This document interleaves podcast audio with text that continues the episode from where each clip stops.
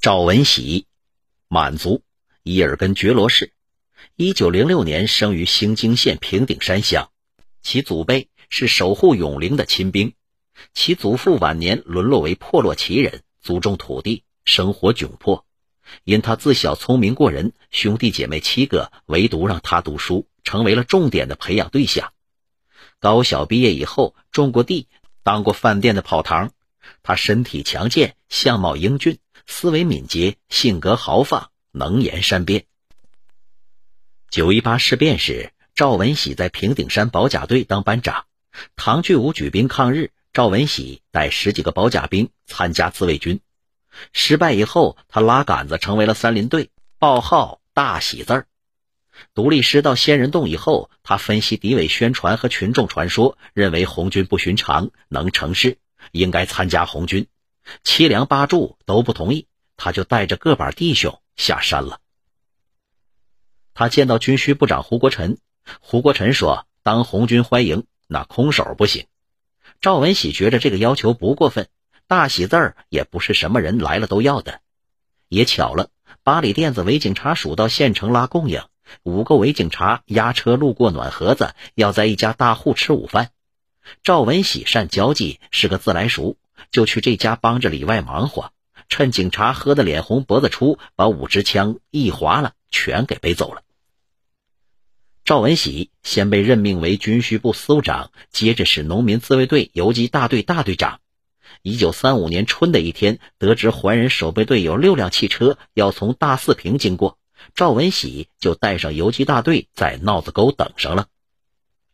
不到半个小时，解决战斗，活捉了三十多伪军。缴获四十余支长短枪和大量的粮食，还有鱼、糖等物。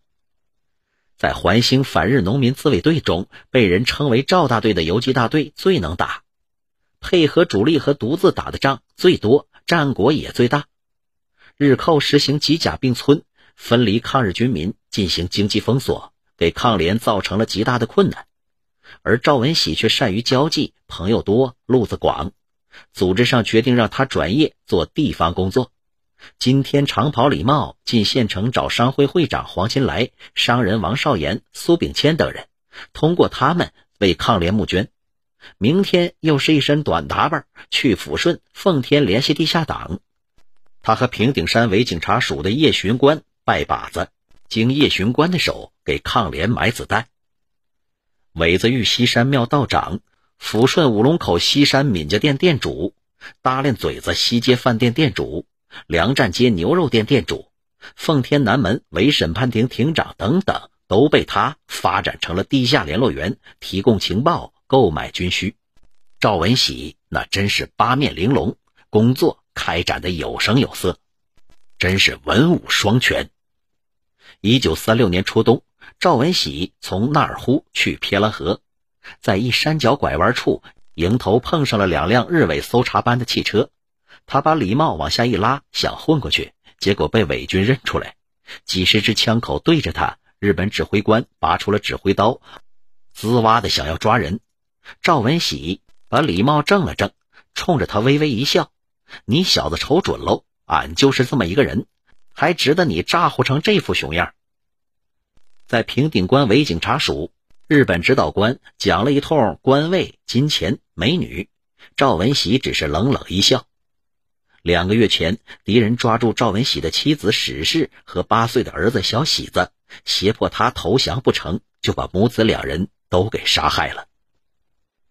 指导官问：“你们的衣服和枪弹是从哪儿弄的？”赵文喜说：“这是日本子和汉奸队给的。”鬼子问：“你们有多少兵？”赵文喜说。一百多个兵，都叫什么名字？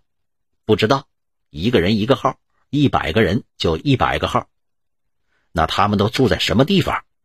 赵文喜说：“那你自己去访去吧。”一字一句，就像一块块石头砸的敌人是恼羞成怒，开始动刑。皮鞭子抽，灌凉水坐老虎凳，用开水浇后背，把纸沾上煤油点着以后扔进裤裆里。然后用钳子一条一条的撕肉，酷刑用尽，日本人都说他是中国的铁人、男人、好汉。赵文喜神志不清时，会下意识的叫唤两声，等他明白过来，立刻咬紧牙关，一声不吭。赵文喜被捕，所有的关系人都把心提到了嗓子眼儿，敌人还把草盆村三个地方工作人员抓起来，让赵文喜辨认。这回他开口了，只有三个字：不认识。尾子峪警察署的日本指导官要见见这个中国铁人，敌人把他绑在大车上，再用大铁钉子将双手分别钉在两个车厢板上。马车在铺层薄雪的山路上颠簸，赵文喜除了骂日本子，就是喊口号、唱歌。人越多，唱得越欢。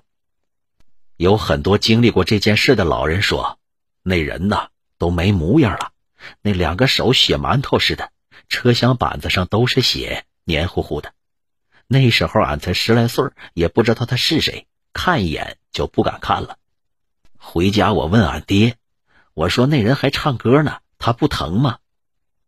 俺爹说，那个人呐，他是条好汉，是条硬汉呢。去刑场的路上，赵文喜还在唱歌喊口号。有老人回忆，那天雪花飘的铜钱大小，人们都说那是老天爷在给他撒纸钱呢，让他到那边也过上好日子。他唱的歌我学不上来，反正都是打日本子的。